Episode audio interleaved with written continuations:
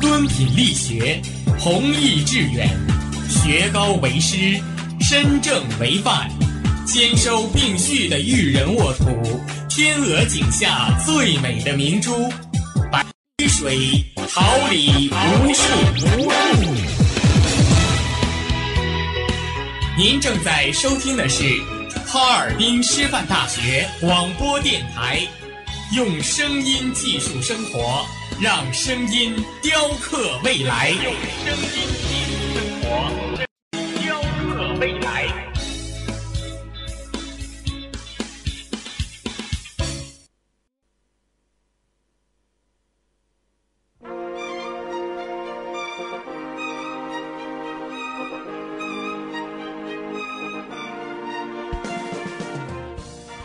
桃李不言，炫动之声，无限精彩。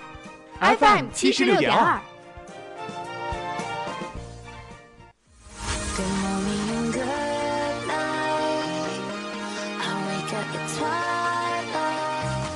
让电波在空中回响，让声音重塑梦想。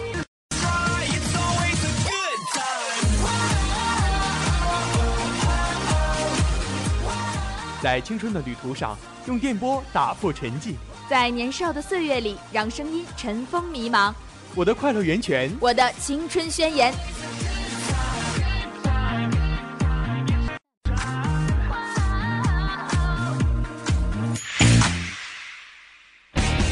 哈尔滨师范大学广播电台，正青春，传递正能量。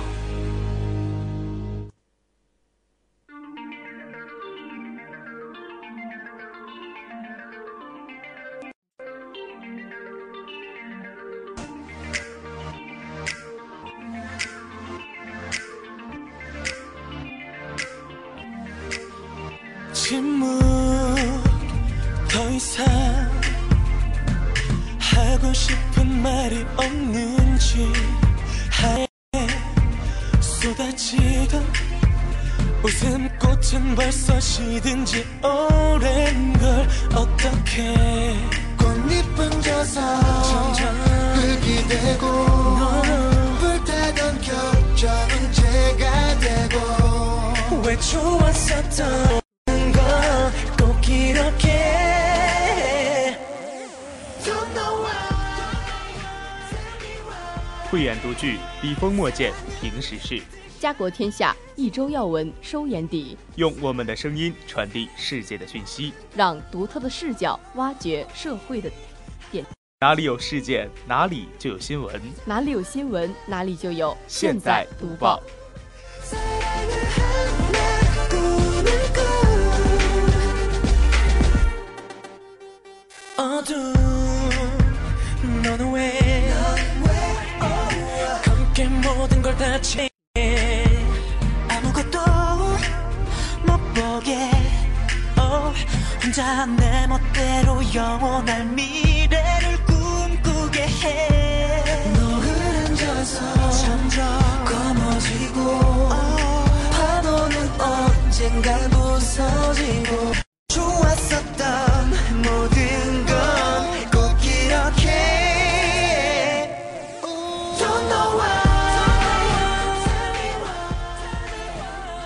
交最新资讯，听点最热信息，报纸我来读，新闻你来听。各位听众朋友们，大家好，这里是调频七哈尔滨师范大学校园广播台，这里是每周二十一点五十分准时与您见面的《现在读报》，我是孙斌。二零一八现在读报提醒小耳朵们，天气多变，要好好照顾自己。我是王海鑫，在此代表导播王瑞敏、编辑庄园、新媒体王飞宇、王瑞林、监制邢磊、办公室大家问好。never should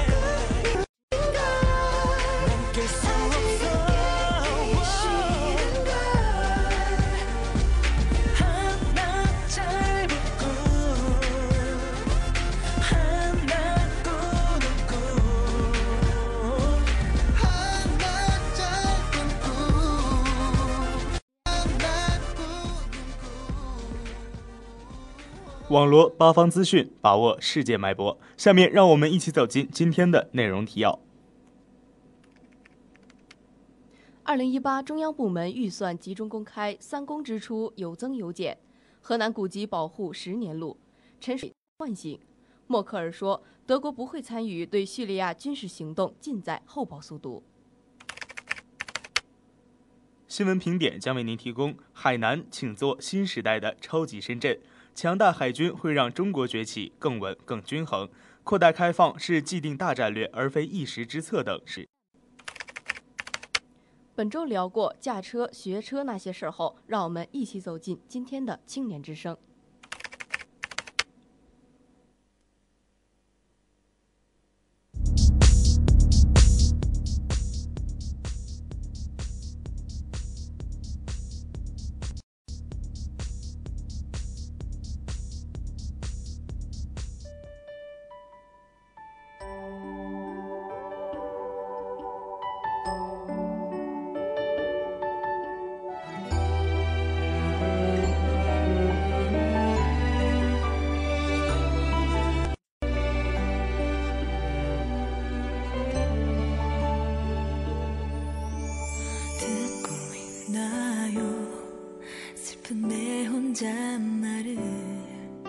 그대 그대 탓하는 이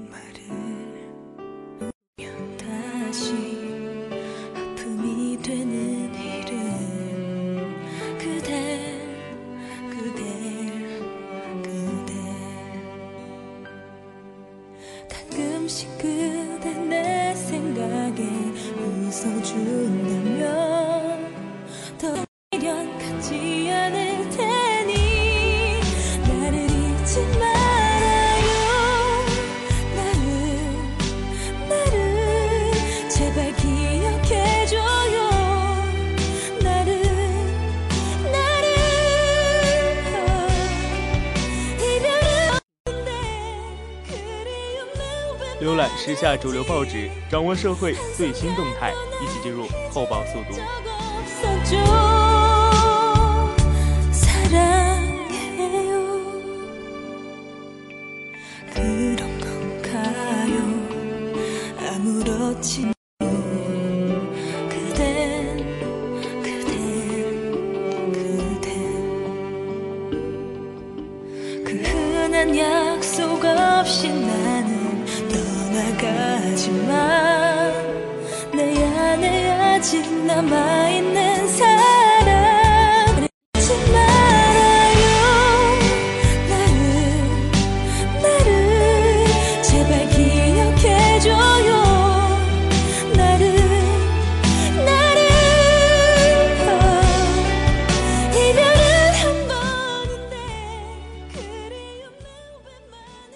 十五号报道，二零一八年中央部门预算集中公开，二十六个部门的二十六个项目公开了绩效目标。四月十三号，二零一八年中央部门预算集中向社会公开，为使公众找得到、看得懂、能监督，今年中央各部门的部门预算除在本部门公开网站公开外，财门户网站设立的中央预决算公开平台集中公开。环球时报四月十五号报道，据外媒报道，外交官员十二号表示，英国和欧盟下周将就英国脱欧后双方未来贸易关系展开谈判。根据当前的计划，英国明年三月退出欧盟，二年结束前的过渡阶段将维持现状，之后双方将展开新的关系。英国和欧盟谈判代表十六号在布鲁塞尔首次讨论新关系。人民日报四月十五号报道，自二零零七年国家正式启动中华古籍保护计划，至今已逾十年。作为中华要载体的古籍得到了有效保护。近日，河南省社会科学院召开古籍文献活化利用研讨会，来自各高校和图书馆领域的专家学者、科研人员就如何更好地保护古籍建言献策。人民日报四月十五号报道，为加强知识产权保护，扫黄打及网上网下侵权盗版活动。据统计，今年一至三月，全国已查缴侵权盗版出版物一百五十余万件，查处侵权盗版类案件四百六十余起。全国扫黄打非办公室负责人介绍，今年以来，多地加大了侵权盗版刑事案件查办力度。日报四月十五号报道，美国总统特朗普十一号再次威胁对叙动武，并警告俄罗斯准备好迎接发向叙利亚的导弹。叙利亚上空战争疑云徒增，与一年前美国单独对叙突袭不同，此次美国谋划与英国、法国统一行动，并得到积极响应。三国此番联手策划袭击，各有对现实和战略利益的盘算。光明日报四月十五号报道，德国总理默克尔十二号说，德国不会参与西方多国未来可能对叙利亚采取的军事行动。默克尔是在会见到访的丹麦首相拉斯穆森后的记者会上做出的。默克尔表示，德国谴责任何使用化学武器的行为。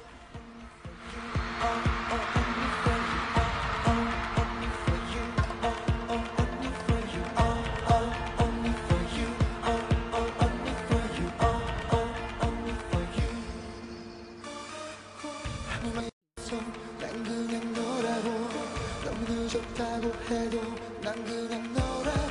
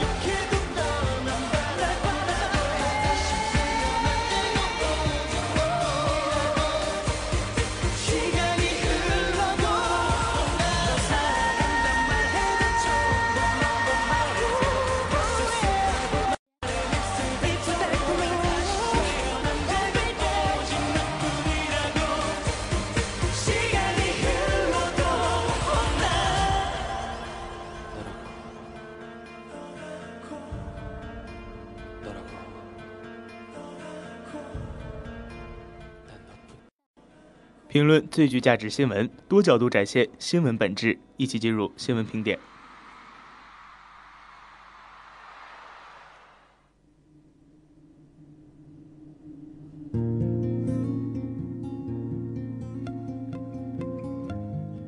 有多为难？若美丽的故事来得太所以到哪里都像快乐被燃去，就好像你曾在我隔壁居。人们把难言的爱都埋入土壤里，袖手旁观着别人经历，撇清自己。人民日报四月十五号报道，中央军委在南海海域隆重举行海上阅兵。中共中央总书记、国家主席、中央军委主席习近平检阅部队并发表重要讲话。这是新中国历史上最大规模的海上阅兵。辽宁舰航母编队和新型核潜艇等装备展示了中国海上力量的全新高度。中国捍卫世界和平今非昔比。通过四十年的改革开放，中国崛起为世界第二大经济体，我们的经济潜力得到进一步释放，不可阻挡。中国树大招风，这要求国防实力必须加快跟上，形成国家力量的均衡发展。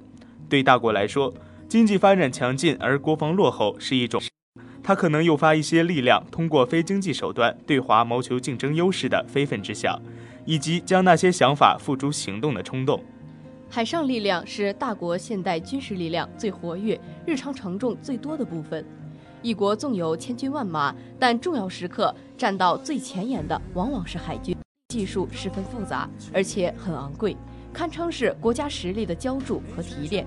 强大的海军只属于大国，它既体现一个国家发展的存量，也是当下国运的写照。把中国海军建设成世界一流，我们还有很长的路要走。看看外界一些人对中国参与后建设盯得有多紧，他们对中国海军在海外设立后勤补给点有多敏感，就知道我们建设蓝水海军还面临多少装备以外的阻力。另外，让中国海军作为国家威慑力的工具和砝码进一步活起来，需要大量积累经验。如何在和平崛起的大前提不宣示中国坚决捍卫国家利益的意志？让外界对中国致力于世界和平的责任感与我们对战略挑衅绝不姑息的决心产生合二为一的认识，这些都是中国的重大战略命题。光明日报四月十五号报道，国家主席习近平到亚洲论坛上发表题为“开放、共创繁荣、创新引领未来”的主旨演讲。他的这一讲话极具信息量，从改革开放的角度描绘了中国走向未来的路线图。中国开放的大门只会越开越大。世界通过习主席讲话看到了这一庄严承诺一系列具体可信的指。最近两年，美国政府带头举起保护主义旗帜，使经济全球化大潮中出现一股本国优先的逆流。中国对这一复杂形势的回答，则是进一步扩大开放。这一姿态代表了今天中国战略高度和前所未有的自信。中国在为维护全球经济合作体系的贡献。前四十年卓有成效的改革开放，创造了今天中国的格局。开放成为了中国人的一种信仰，深深嵌入了我们今天的世界观。与此同时，中国人自己是这个国家改革开放进程的主宰者。今天的改革开放不是被西洋舰队轰开、外部强权压开的，它是中国为实现民族伟大复兴的主动战略之举。十八大以来。中国国家战略的完整性愈发凸显了出来，以全面从严治党为龙头，中国实现了政治上的再加固。与此同时，经济上的全面深化改革，直到把对外开展接，这个国家在扬起风帆，而此次远航的确定性得到了空前的保障。它不是去探险，更不是去流浪。人类命运共同体是中国引领世界一起远眺的目标，“一带一路”是通向那个目标的道路之一。人类从没有见过一个以和平崛起的世界大国。一些人一直怀疑中国的和平崛起是装腔作势，但今天的博鳌论坛展示了中国最新举措之后，相信世界对中国的理解将会更进一步。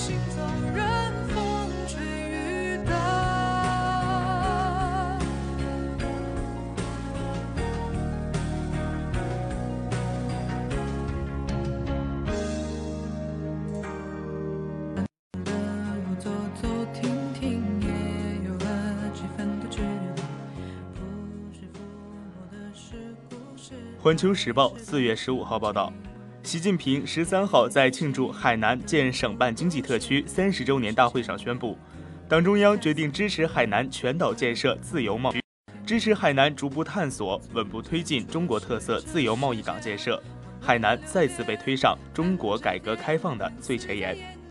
中国的改革开放一直是用做事带动政策，当年的改革开放是从建立深圳等经济特区真正拉开帷幕的。特区和沿海的经济技术开发区，逐渐向内地传导新做法、新规则、新理念，一步步形成了中国经济社会建设的全新局面。十八大以后，中国从宣布设立上海自贸区开始，推动改革开放迈上新的台阶。这次把海南全岛都设立为自贸区，并同时提将它建成自由贸易港，连同博鳌期间宣布的一系列扩大开放措施，标志着在经历了一段时间的铺垫之后，正式吹响了新一轮改革开放的集结号。过去四十年的历史证明，一个地方享受到国家的优惠政策很重要，但这并非能决定一切。作为与担当，以及这种作风的传承，还有创新精神的不断聚集，才真正会使那个地方赢得发展竞赛的长跑。用成绩说话，历史的颁奖台只颁发这一种奖章，而要取得成绩，实事求是的精神，敢为天下先的勇气，不怕万一试错承担责任的担当，都是必项条件。海南有极为优越的自然条件和区位优势，它能走得多快多远，将很大程度上取决于它构建起能释放多大活力和创造性的人文环境，它能承载兑现多么大的雄心。人民日报四月十五号报道，中美贸易战的形势是，华盛顿和北京实际都在做战前动员，双方没有谈判，而且各自对这场冲突认识的差距不断扩大。贸易战实际爆发的可能性在快速增加。中国一直是温和的崛起大国，也是建设性中美关系的积极倡导者。但是，一段时间以来，华转变对华战略的信息，增加了中方的警觉。这次美方发动贸易战的方式尤其粗暴，开出的是让中国自废武功的价码，他在将中国逼上梁山。以贸易战对贸易战的方式对美展开全面抵抗形势，必成为中国的唯一选择。以当年抗美援朝，坚决打垮特朗普政府的贸易进攻，正在作为中国上下的战略决心树立起来。抗美援朝给中国造成了损失，但他赢得了之后很多年美国社会对中国的战略尊重。今天的中美贸易战要求我们有同样不怕牺牲、不惜代价的战略气概，打出迫使美国将对华不断挥舞的大棒当柴火烧掉的中美关系新局面。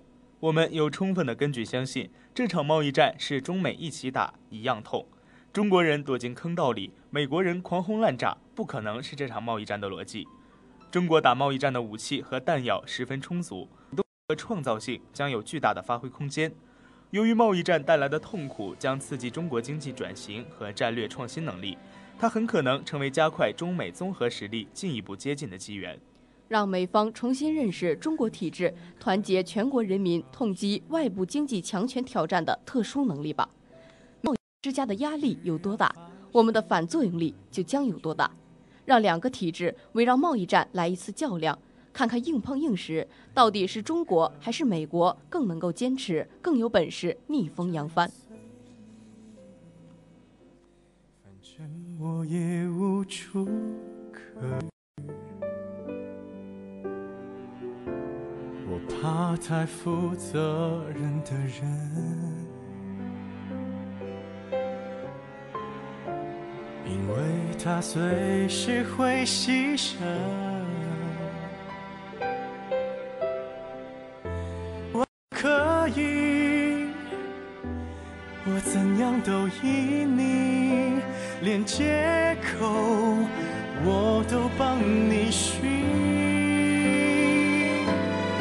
与其在你不要的世界里，不如痛快把。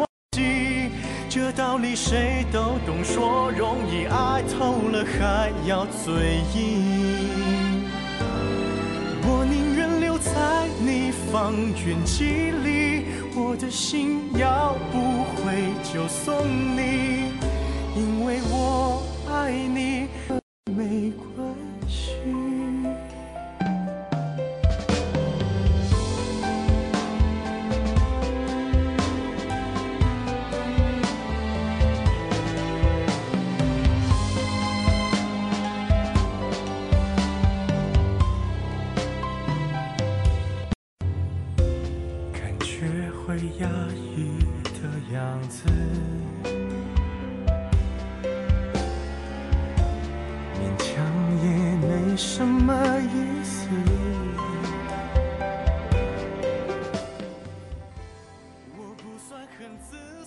观时事，论时事，一起进入本周关注。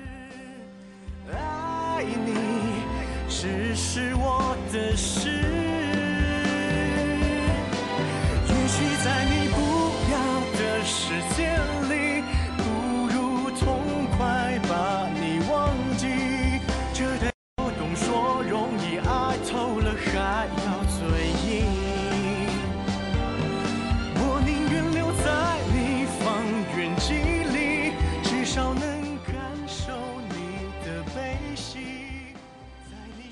练习倒车入库如何更高效呢？放水杯子不够。这两天，山东德州的一所驾校火了，因为他们在训练时使出了杀手锏。这种教学方法名叫“绝杀训练法”，将学员们的手机集中放起来，放在车位标线上，稍微歪一点或者压线，报废的可就不止一部手机了。这样做是为了引起大家对训练的重视。最初正是由学员提出的。学员们说，虽然这种方法有风险，但也确实提高了大家的心理素质，对考试有好处。但有人觉得，学员都是学习阶段，很难保证不出现失误。带领学员练习，纠正错误驾驶行为，本来就是教练的责任，不能作为出现失误的惩罚。这种教学方式你怎么看？今天让我们聊一聊驾校学车那些事儿。其实说到学车这个问题，我相信每位听众都有自己的高见。当然，我也是浩浩荡荡的驾考大军中的一员了。要说到这个驾驶证科目二考试，我也是在去年的夏天面对人生的第一次挂科，我也是深感无奈。而如今，这种绝杀式教学更是给那些易犯错误的学员给了当头一棒。尤其是在这个几乎手机大过天的年代，只要是手机一放，那一定是不成功便成人，令人毛骨悚然，压力山大！将学员们的手机放在车位标线上，稍微歪一点或者压线，就很有可能引发众怒，玩的就是心跳。其实，从积极的角度来说，驾校的这种绝杀式教学也不失为一种创新之举。如今，越来越多的人报考驾校，而驾校的种类和数量也随之增多。驾校学员的高取证是对外最好的名片。将学员的手机统一收集起来，放在车位标线上，首先可以让休息的学员也将心思放在训练上。无论是出于对自己手机的担忧，还是好奇，教练在给其他学员讲授的时候，也会站在那里听课。在某种程度上，使他们将更多的心思花在训练上。高中的注意力，练车的学员倒车入库时，手机就是一个关注的焦点，紧要的就是不能压到手机。对比之前的压线，注意力会有一个很大的提升。然后锻炼学生的心理素质。我们不可否认，有很大一部分人一遇到考试就紧张，而这种做法在一开始就给学员施加了一定的压力，练习都当成是考试。这样一想，真是又找回了当年高考时百万大军过独木桥的感觉。名声响了，对学员和驾校都不失为一种双赢，但该做法也有些偏激之味。学员和驾校的本意是好的，但实施下来却存在诸多问题。在某种程度上，确实可以锻炼学员的心理素质，提高注意力，但不可否认，这种恐吓式教育并不是所有人都能适应，有可能会取得相反的效果。其次，我们不去追究是否学员一致同意这一做法，但是就算学员都同意了，该做法是学员和教练的共同。驾校和学员之间的口头允诺呢？执行合同和制度的不规范，以及契约精神的缺失，必然会留下矛盾及其纠纷隐患。而隐患一旦爆发，又该如何处理？该受罚的究竟是谁？让我们来看看各路网友的看法吧。网友月己说：“那这样的，我还得买一个老年机。”网友说：“怎么不直接在黄线下面埋上地雷呢？”网友德华说：“如果有一天我去练车，把我的诺基亚放在线上，结果地上被压出一个大坑，那该怎么破？”网友又瘦又酷的感情杀手说：“终于有理由换手机了。”除了吐槽和嘲讽，也有正面评论的言论。比如网友小恒说：“其实对越来越难的驾考，学员们实在不必谈考色变。首先要做的就是端正心态，好好想清楚自己是为何要考驾照。如果没有实际的驾驶要求，或者确实有驾驶恐惧症，还不如安分守己地搭乘公共。毕竟为了一张技能证而应考，还不如省下时间干点自己感兴趣的事。”网友原来是你呀说：“不给点压力都学不会。”有人叫好，有人吐槽。不可否认，它确实有一定的可取之处，但我依然坚持认为，这种做法是弊大于利。简单的说，学校就是一种互利的关系，但这种教学方式难免会出现一方受伤。但我们也应保持一种积极的态度看待这个问题。其实，积极面摒其气，消极面。毕竟，游戏规则的初心是好的。作为学员，首先应该端正自己的学习态度，全心投入训练，适当增加压力和方法。教练也应因材施教，有的放矢，多策略教学。手机被压不应该成为失误或犯错的惩罚。观世界，评时事，论事实。这期的本周关注到这里就结束了。对于驾校的绝命教学，你还有什么想说、想吐槽的呢？下周又想听我们聊什么？参与到我们的节目当中，关注哈师大广播电台官方微博、微信公众号，参与节节目讨论。我们期待你的声音。接下来，一起准备进入青年之声。的把戏，啤酒三，被搅碎了，变成星星。就让风刮过的瞬间，停留在永不消失的秋天。让我醉在四下无人走过的街，就让我与你道别，却沉默无言，各自走向明天。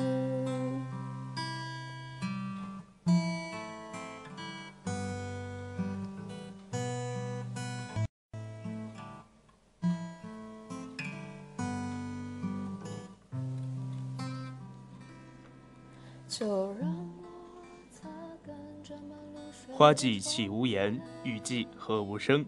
静聆绿芽心，舒展花蕾情。走青春之曲，听青年之声，之步燃热血之火。青年的心声，我们一起聆听；时代的心声，你我共同发现。青年至上，正能量，我们在发声。让我们共同走进今天的青年之声。教育部印发意见，设立国家安全和。日前，教育部印发关于加强大中小学国家安全教育的实施意见，要求设立国家安全学一级学科，一通普通高校、职业院校现有相关学科专业开展国家安全专业人才培养。教育部甄选一批有条件的高校，建立国家安全专门机构，设立相关研究项目。意见的重点工作包括构建完善国家安全教育内容体系，推进国家安全教育实践基地建设，加强国家安全教育师资队伍建设。意见要求开展教育督导，将国家安全教育开展情况纳入年度督导计划，借结果纳入年度考核指标体系，定期开展专项督导，确保经费投入，充分利用各种经费渠道，积极吸纳社会力量参与。国家安全教育资源建设。中国大学生发明通用芯片，让 5G 通信通全球。信将迎来 5G 时代，然而不同国家划分的 5G 通信频段各不相同，这就可能出现出国后 5G 手机失灵的现象。如何解决这一问题呢？近日，电子科技大学电子科学与工程学院博士张敬直在2018年国际固态电路会议上发表论文，提出一种。耦合变压器的电流提升技术，初步实现了用一款芯片覆盖多个频段，让通全球有可能成为现实。谈及芯片研发思路，张敬直说，在不断提出问题又不断自我否定后，他提出了突破性想法，并和团队将构想付诸实践。最这种小芯片的专业称呼是基于 CMOS 工艺的超宽带注入锁定倍频器。它解决了毫米波频段中低相位噪声信号源的大宽带设计挑战，为毫米波领域超宽带低相位噪声信号源提设计提供了一个可行方案。近的高频段多频带应用有着实际意义。去吧，年轻的情话就像个笑话，懂了以后会笑自己傻瓜，就让那未来的时间告诉自己，我的世界曾经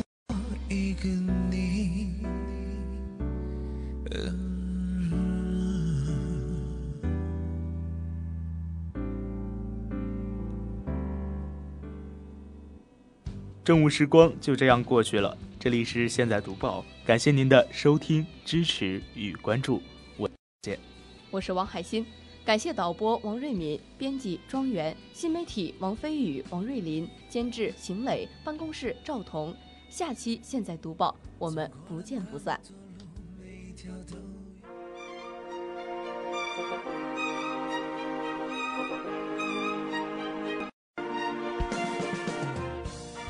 春华秋实，桃李不言。炫动之声，无限精彩。FM 七十六点二。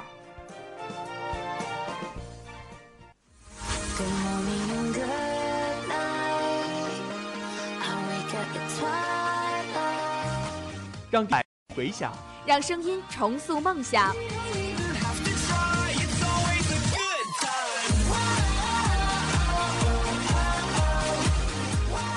在青春的旅途上，用电波打破沉寂。在年少的岁月里，让声音尘封迷茫。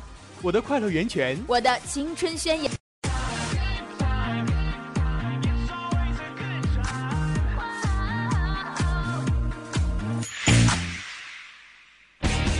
哈尔滨师范大学广播电台，正青春，传递正能量。